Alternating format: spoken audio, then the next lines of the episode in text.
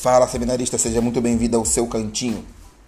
Eu quero bater um papo hoje sobre paixões, como nossas, nossas paixões prestam desserviço à nossa interpretação da realidade. Isso não é novidade para ninguém, né?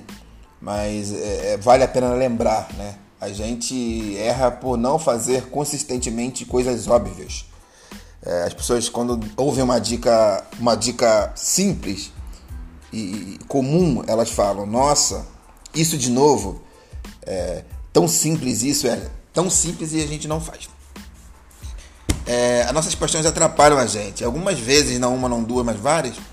É, aqui no, no, no, seminário onde eu estudo, e acredito no seminário onde você estuda, um professor falou algo e o aluno interpretou de forma totalmente diferente do que o aluno, do que o professor falou. O professor falou uma coisa e parece que foi algo que tocou em alguma ferida dele e ele já se armou e começou a debater e se debater. Aí eu fiquei, caramba, cara, é incrível, né?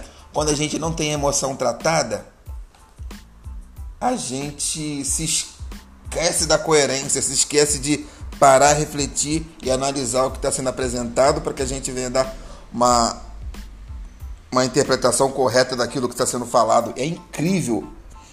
É, por exemplo, você. Quantas meninas eu vejo quando se fala de mulher pastora ou não, quando alguém vai dar um posicionamento bíblico, não estou falando de machismo, né? não estou falando de machismo, estou falando de posicionamento bíblico. Quando alguém fala, ó, a, a, a pessoa se arma toda, se arma, se arma, se arma e, e não, machismo, pá. Não, o negócio não é machismo, o negócio é um posicionamento bíblico. Não estou falando que eu sou contra nem a favor. Isso não interessa nesse episódio. O fato é que nós temos dores e essa dor influencia muito na forma com que eu vou interpretar as sagradas escrituras. As minhas dores vão interpretar muito, é, é, vão, vão é, atrapalhar a minha forma de interpretar as Sagradas Escrituras. Então, peça a Deus para tratar seu interior, se aconselhe com seu pastor, trate as suas feridas emocionais para, para que é, você esteja no ministério e quem faça a exegese da Bíblia no seu lugar seja as suas mágoas e as suas feridas emocionais.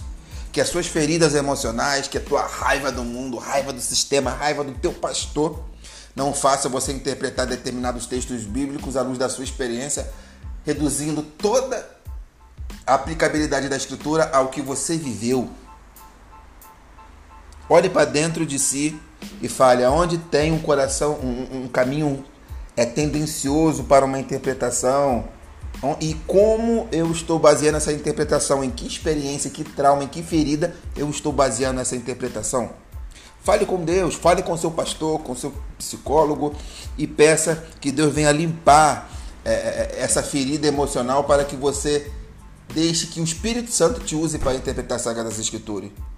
Não que o diabo use as, os seus traumas e as suas feridas para propagar mentiras e reduzir toda a verdade do Evangelho à sua mágoa e à sua ferida emocional. Espero que você tenha gostado. Acho que não, mas a gente precisa falar a verdade. É isso aí.